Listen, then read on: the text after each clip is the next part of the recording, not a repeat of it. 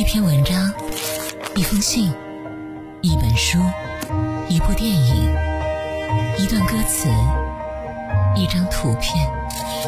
忽然想读，带你发现故事。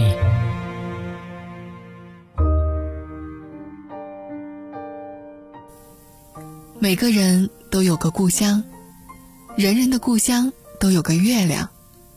人人都爱自己故乡的月亮，事情大概就是这个样子。但是如果只有孤零零一个月亮，未免显得有点孤单。因此，在中国古诗文中，月亮总有什么东西当陪衬，最多的是山和水，什么山高月小、三潭映月等等，不可胜数。我的故乡是在山东西北部大平原上。我小的时候从来没有见过山，也不知山为何物。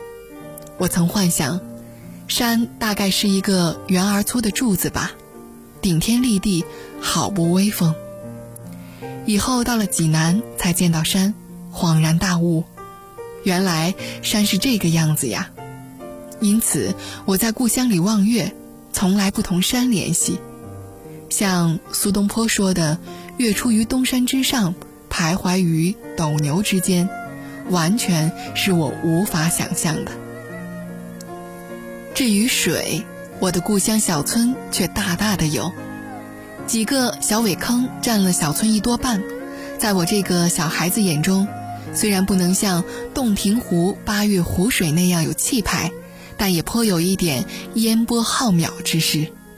到了夏天黄昏以后，我在坑边的场院里躺在地上，数天上的星星。有时候在古柳下面点起篝火，然后上树一摇，成群的知了飞落下来，比白天用嚼烂的麦粒儿去粘要容易得多。我天天晚上乐此不疲，天天盼望黄昏早早来临。到了更晚的时候，我走到坑边。抬头看到晴空一轮明月，清光四溢，与水里的那个月亮相映成趣。我当时虽然还不懂什么叫诗性，但也故而乐之，心中油然有什么东西在萌动。有时候在坑边玩很久，才回家睡觉，在梦中见到两个月亮叠在一起，清光更加晶莹澄澈。第二天一早起来，到坑边苇子里去捡鸭子下的蛋，白白的一闪光，手伸向水中，一摸就是一个蛋，此时更是乐不可支了。我只在故乡待了六年，以后就离乡背井，漂泊天涯，在济南住了十多年，在北京度过六年，在济南住了十多年。在北京度过四年，又回到济南待了一年，然后在欧洲住了十一年，重又回到北京，现在已经十多年了。在这期间，我曾到过世界上将近三十个国家，我看过许许多多的月亮。在平沙无垠的非洲大沙漠中，在碧波万顷的大海中，在巍峨雄奇的高山上，我都看到过月亮。这些月亮，应该说都是美妙绝伦的，我都异常喜欢。但是，看到它们，我立刻就想到我故乡中那个苇坑上面和水中的小月亮。